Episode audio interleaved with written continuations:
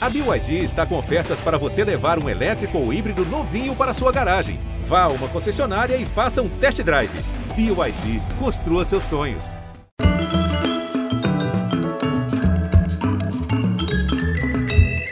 Olá, muito bem-vindos. Hoje nós temos a oportunidade de falar com dois dos intelectuais mais generosos desse Brasil 22. Esse programa se chama Conversa. E conversa não é um sinônimo exato de, de diálogo. Eu estava buscando as diferenças cabíveis entre uma e outro e me saí com uma metáfora. Conversas são pés de alface colhidos no quintal nacional. Diálogo é jequitibá, deve ser perene, almejar as alturas. O diálogo possível não é só o título de seu mais novo livro, mas a proposta constante de Francisco Bosco, filósofo com audiência de televisão que vem erguendo uma obra devotada à busca da clareza e do encontro. Junto a ele, recebemos uma cabeça imprescindível na reconstrução do debate público, pensador que tem o condão de botar a gente para pensar, o professor da Universidade Federal da Bahia, Wilson Gomes seu mais recente livro é de 2020, Crônica de uma Tragédia Anunciada: Como a Extrema-Direita Chegou ao Poder. E em seus artigos na Folha, Wilson estabeleceu-se como rara voz independente. Chico e Wilson nos inspiram caminhos para superarmos o disco arranhado de nosso debate político.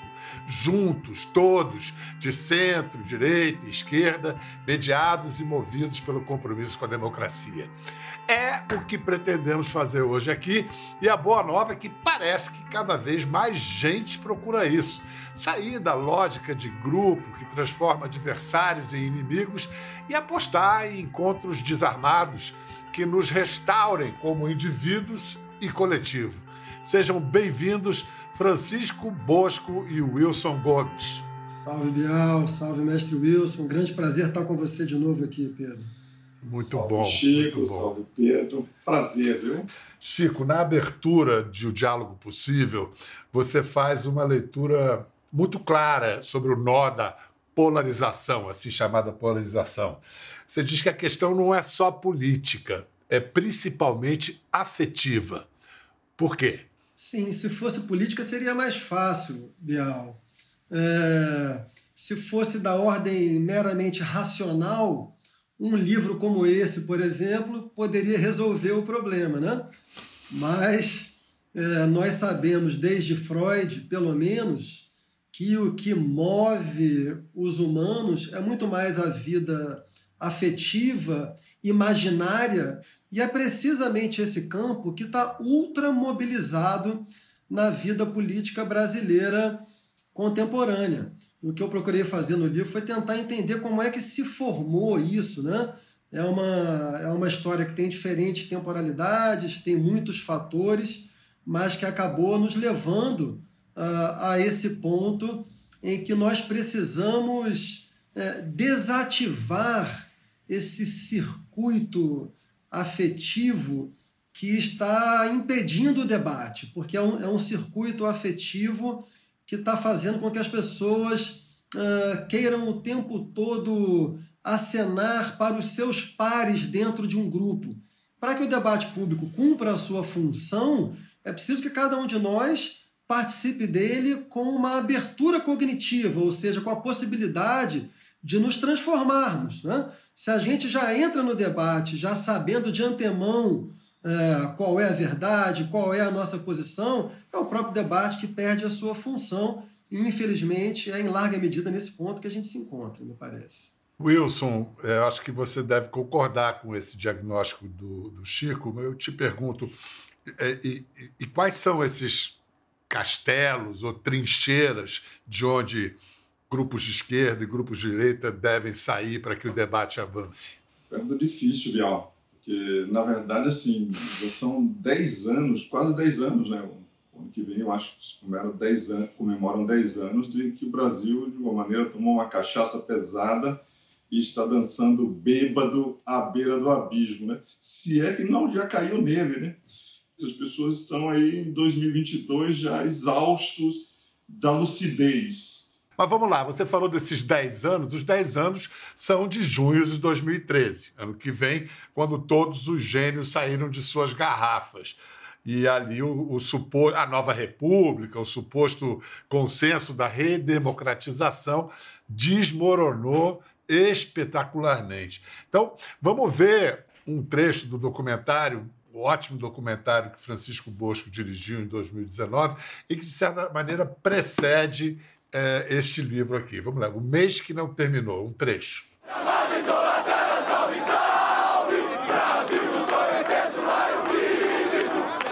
Chocam-se nas ruas brados de sem partido contra sem fascismo.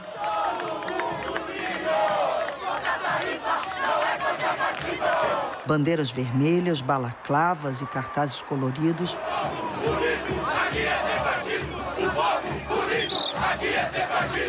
As pautas se expandem assim como se tornam heterogêneos os manifestantes.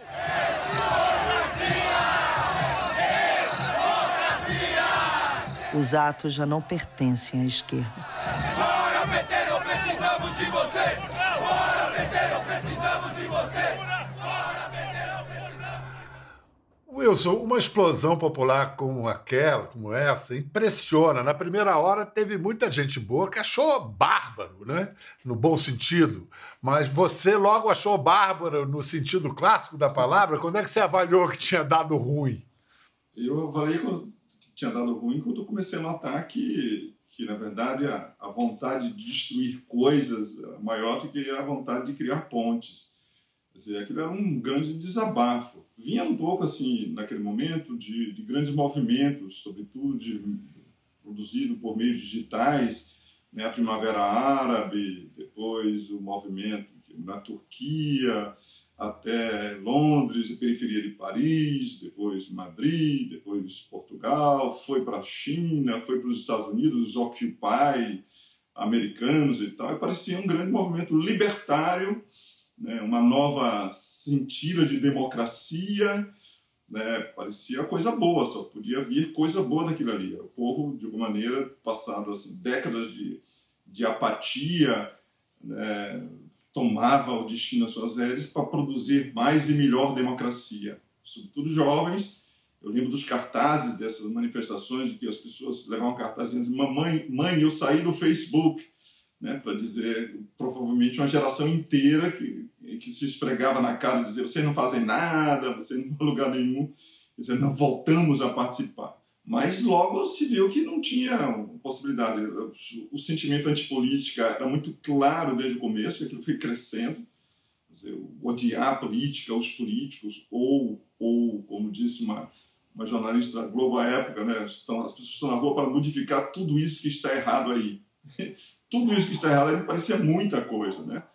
E, e, e, era muito mais fácil juntar gente nessa ideia. O que, é que nós queremos? Nós queremos mudar o Brasil. Mas o, o que é isso exatamente? Para onde?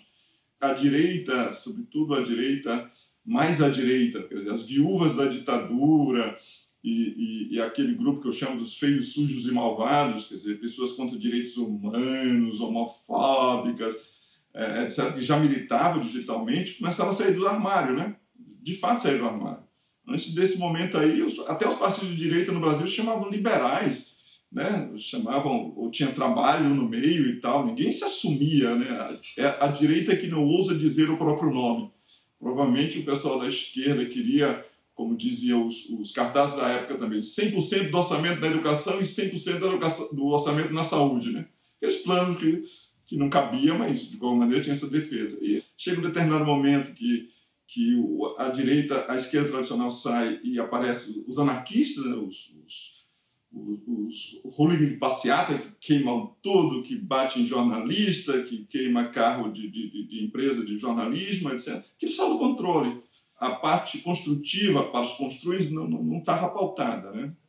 Escuta, Chico, ali em 2013 se inaugura ou se consagra a tal é, lógica de grupos a que, a que, você se refere no livro. Que lógica é essa? Então, acho que é, é preciso pensar que, que 2013 uh, já é uma consequência de uma mudança no, no debate público brasileiro. Né? Uh, a ponto de, acho que hoje a gente pode falar de um, de um espaço público tradicional, brasileiro é aquele em que eu me formei, por exemplo, acho que nós todos aqui, né? Então ele era um, um espaço público mais restritivo, né? Então ele tinha os filtros de classe, os filtros de raça, os filtros de gênero, uh, que a sociedade brasileira tinha. Mas ele era também, é, e ainda falando com a psicanálise, né, ele era mais da ordem do simbólico, ele era mais centrado na fala, numa relação abstrata, impessoal. Se você escreve, por exemplo, um artigo para o jornal, aquilo você não sabe quem é o seu interlocutor, aquilo é como uma garrafa né, lançada ao mar. Você escreve para todos e para ninguém. Mas em 2013, é, aqueles atos eles já são consequência de uma transformação muito profunda do espaço público que estava passando ali para as redes sociais. Mamãe saiu do Facebook, mas na verdade o Facebook já estava ali dentro dele como nem sabia. Né? No, na, naquele início ali, né, Wilson? Eu me lembro que a, a primeira campanha digital foi a campanha do Obama. E a gente via as redes sociais com um sentido emancipatório. Impressionante como é que poucos anos depois a coisa mudou completamente de sentido. Então, a, a, acho que a primeira coisa que a gente tem que pensar é a transformação do espaço público, porque as redes sociais entra quem quer, você fala para quem você quiser, mas mais imaginário, de novo no sentido psicanalítico, né? Porque as redes sociais elas favorecem o tempo todo uma lógica de reconhecimento. Você está o tempo todo lidando ali com outros imaginários, outros narcisismos que também estão disputando reconhecimento. E nesse ambiente, ele é muito propício ao que a gente chamou aqui de lógica de grupo, né? Porque você está formam-se nesses ambientes correntes de identificação que antigamente eram restritas a ambientes mais é, segmentados assim. Antigamente você tinha uma diferença clara entre o que era, por exemplo, o campo da militância partidária e o campo da sociedade civil como um todo. Essa diferença se perdeu. A sociedade civil como um todo, uma vez que ela passou para o meio digital das redes sociais, ela, ela inteira se tornou militante. Né? Vamos lá, é, acho que é, tem uma, uma uma interpretação da ascensão da nova direita, nova direita, da, da direita, que é uma reação a uma nova esquerda. Vamos lá, vamos botar isso em questão. Vocês dois, além de antirracistas, antimisóginos, anti-homofóbicos, vocês também são anti-identitários, ou pelo menos é, eu, eu assim interpreto. Por que, Wilson? Bom, eu acho que. acho que foi importante você ter colocado isso. Quer dizer, acho que não tenha dúvida nenhuma de que se houver uma disputa por, por, em defesa de direitos de minorias ou de reconhecimento social, de estima social às minorias, as minorias, nós estaremos deste lado. Acho que nós três estaríamos nessa, nessa luta. Né? Acho que esse é o típico sujeito progressista de, do século XXI. Né? Alguma, algumas dúvidas que poderia ter em outro período, não temos agora, estaremos desse lado. A questão é que, de alguma maneira, na minha opinião, a política identitária capturou umas minorias, né? capturou, se tornou uma espécie de ideologia dominante e que não necessariamente precisa passar por isso. Se você pegar um, um, um discurso de, de, Luther King sobre, sobre a sociedade de, de, do futuro, a sociedade ideal que ele quer, isso não cabe, digamos assim, no figurino identitário contemporâneo, que é baseado não numa espécie de, de, de conciliação pluralista, mas numa, numa espécie de beligerância perpétua. Né? Você está numa luta constante, o outro é sempre o seu adversário, ele sempre será o seu adversário, o que o outro pode fazer, no máximo, é continuar pedindo perdão e fazendo caminhadas da vergonha e penitenciando-se, porque ele não terá espaço, afinal de contas, nesse mundo. Aliás, não tem nenhum projeto futuro. Parece que o projeto é só da luta presente, a luta pela luta em moto contínuo, quase uma luta de todos contra todos, porque, afinal de contas, existe uma cisão e uma hostilidade irreconciliável entre o grupo identitário, qualquer que seja o grupo identitário, e a sociedade normal, os outros e tal. É, esse é o ponto. É, é isso que me incomoda. A qualquer regime serviria, a democracia supõe divergência. Mas a divergência ela, ela, ela é uma divergência que tem que ser mediada de maneira construtiva, de maneira que um grupo não passe o outro no fio da espada, né? que esse é o ponto fundamental. Essa beligerância, essa guerra de todos contra todos é um retorno a um Estado, entendeu? Que, que Hobbes descrevia, o Estado antes da democracia. Eu, eu não vejo como ganho democrático nisso. A gente não pode aceitar uh, a confusão entre ser antirracista, antimisógino, anti-LGBTfóbico e ser identitário. Você pode perfeitamente ser crítico de premissas e métodos dos chamados movimentos identitários, sendo ao mesmo tempo antirracista, antimisógino e etc. Né? Ah, havia uma, um, um método muito comum de movimentos identitários que era o de transformar denúncias imediatamente em sentenças. Isso era uma evidente violação de um, de um não só de um devido processo legal, que é uma das bases da sociedade, das democracias né, liberais, mas também o que a gente pode, do que a gente poderia chamar de um devido processo moral. Você não pode a, acusar alguém e, e, e, e, desencadear com isso uma corrente de opinião que imediatamente crucifica a pessoa. Então, eu acredito que, felizmente, assim, a, a parte boa dos movimentos identitários, que são as suas demandas fundamentalmente justas. Quem é que, de boa fé, vai negar que o Brasil é uma sociedade largamente racista, largamente misógina? Então, o aumento da consciência em relação ao racismo, em relação às assimetrias de gênero, em relação aos problemas de identidade e orientação sexual, essa consciência cresceu muito na sociedade brasileira, né? ela cresceu mais nas dinâmicas privadas, porque os caminhos institucionais, nesses últimos anos, têm sido bloqueados por governos que repudiam completamente essa mentalidade. Né? Mas agora, é, por outro lado, Pedro, para terminar, assim, Existem outros problemas. Né? No, nesse livro, Diálogo Possível, o, o maior capítulo do livro, me parece, assim, é dedicado à retomada dessa questão, mas sobre um outro aspecto. Tentando resumir ao máximo, assim, o que me preocupa na posição identitária é que ela sacrifica a dimensão do universal. Tá? Ela, ela fetichiza os particularismos. E isso, isso é muito ruim em geral, porque eu penso que a esquerda deve se deve fazer as pazes com a ideia de universal. É, é preciso criticar, Pedro, assim, as formas que o universal assumiu no discurso político, no discurso filosófico e no discurso culturalista brasileiro, porque são formas ou limitadas ou falsificadas. Então, por exemplo, liberalismo. O liberalismo fala que quer direitos individuais para todos. Isso, historicamente, não, não costuma ser verdade. Né? O, os direitos individuais do liberalismo, na prática, eles são direitos para poucas pessoas. Então você tem que ser capaz de criticar um universal falso, assim como no Brasil. No Brasil, o grande universalismo brasileiro é de ordem cultural, que é a nossa utopia mestiça, que é um negócio muito sério, é um negócio muito bonito, é o maior projeto que o Brasil já imaginou, continua sendo para mim o caminho principal do Brasil, só que nunca foi efetivado. Então, como é que a gente consegue fazer a crítica a esse projeto, mas tentando retificá-lo a fim de recuperar o que há de universalismo nele? Então, essa é a minha preocupação hoje. Como é que a gente consegue sintetizar a, a, os pleitos justos do identitarismo, fazendo a síntese dele com o universal? Esse é o desafio.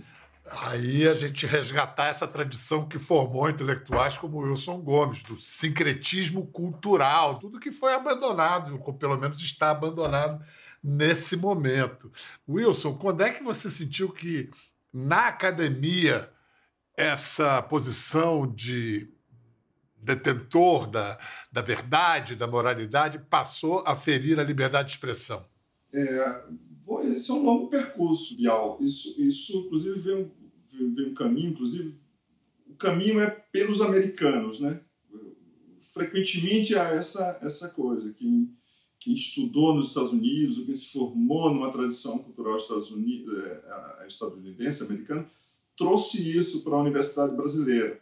Não só, tá? Porque fica parecendo assim, bom, fizeram da a sua, o seu Valhacolto, sua fortaleza na universidade. Mas não, hoje passou para os campos culturais todos, né? de maneira que, que isso se espalhou para determinados campos antes de chegar em outros campos, antes de chegar a outros tipos de, de disputa e de maneira até muito dogmática, né? que parecia que assim, é um passo é um passo automático da posição de, de, de digamos assim, pelo, pela diversidade e, portanto, defesa de minorias é, democraticamente fundada né, para a posição, a política identitária, como se fosse a mesma coisa, como se fosse natural a passagem de um para o outro. Né?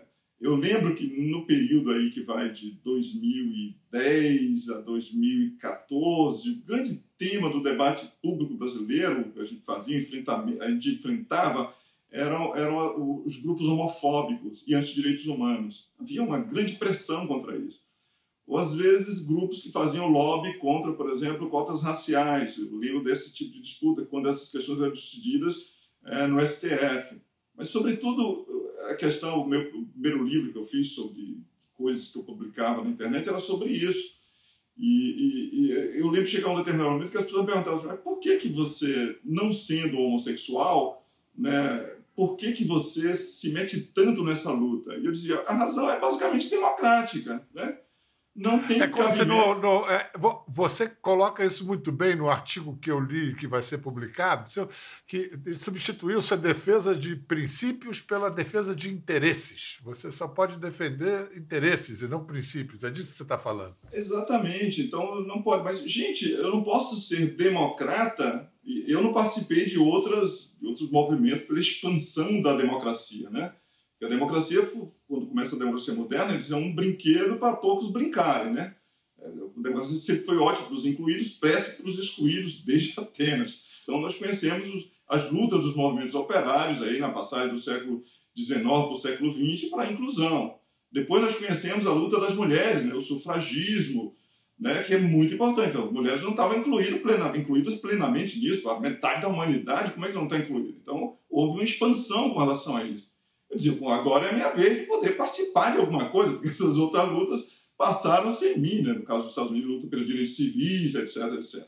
Então, agora que tem a questão homossexual, é uma questão de disputa no espaço público, eu quero participar disso. E não quero participar por ser homossexual, mas porque a democracia se expande quando é, nenhum direito é negado às pessoas com relação, em face simplesmente da sua orientação sexual. Isso, isso não tem cabimento, né? não, não teria sentido.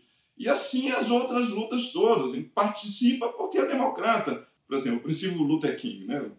Estamos nós, nós sofremos a opressão, mas precisamos transformar a nossa opressão, digamos assim, numa reivindicação que afete todos os democratas e todos os humanistas, porque Luther King ainda tinha um outro solo ainda mais amplo do que a democracia, que era o humanismo, o humanismo cristão. De maneira que todo sujeito humanista e democrata se sinta convocado para lutar em defesa contra a opressão de, dos, dos, dos negros. Né? Então você vai construindo alianças, você não vai construindo inimizade. E num país como o nosso, onde é tragicamente claro que a questão da, negra, por exemplo, é do interesse de qualquer um e de todos, né? Assim, nada mais evidente. Né? E a questão feminina, né, Bial? Quer dizer, 50% da população brasileira tem medo dos outros 50%. E com razão. Né? Que absurdo! Nós chegamos ao, ao, ao século XXI, já passaram quase um quarto do século XXI, e temos a situação de que 50% tem medo do outro e com razão de ter medo. Isso é um problema das mulheres ou isso é um problema do país, do Brasil, etc? Isso tem que ser resolvido pelas mulheres ou isso tem que ser resolvido por todos? Isso é uma pauta para mim de qualquer democrata, não é? O Kant fala uma coisa muito boa, que ele fala é, todo, todo sujeito ele é dividido entre a defesa dos seus interesses particulares e a defesa do interesse da sua comunidade. A defesa do interesse da sua comunidade é o que a gente pode entender por senso moral ou por solidariedade.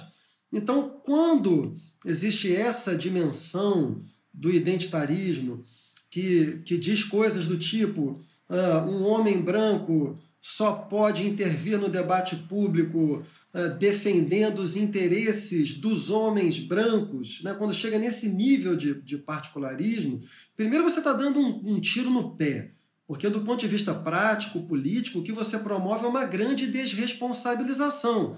Já que eu, enquanto homem branco, só posso cuidar dos interesses de homens brancos, então para que, que eu vou participar de um movimento antirracista ou no, de defesa universal da igualdade entre gêneros. Né? Além disso, também é falso. É falso do ponto de vista é, teórico, porque justamente o que nos caracteriza enquanto sujeitos é precisamente a nossa capacidade de tensionarmos os nossos interesses particulares pela defesa dos interesses da comunidade. Isso se chama justiça.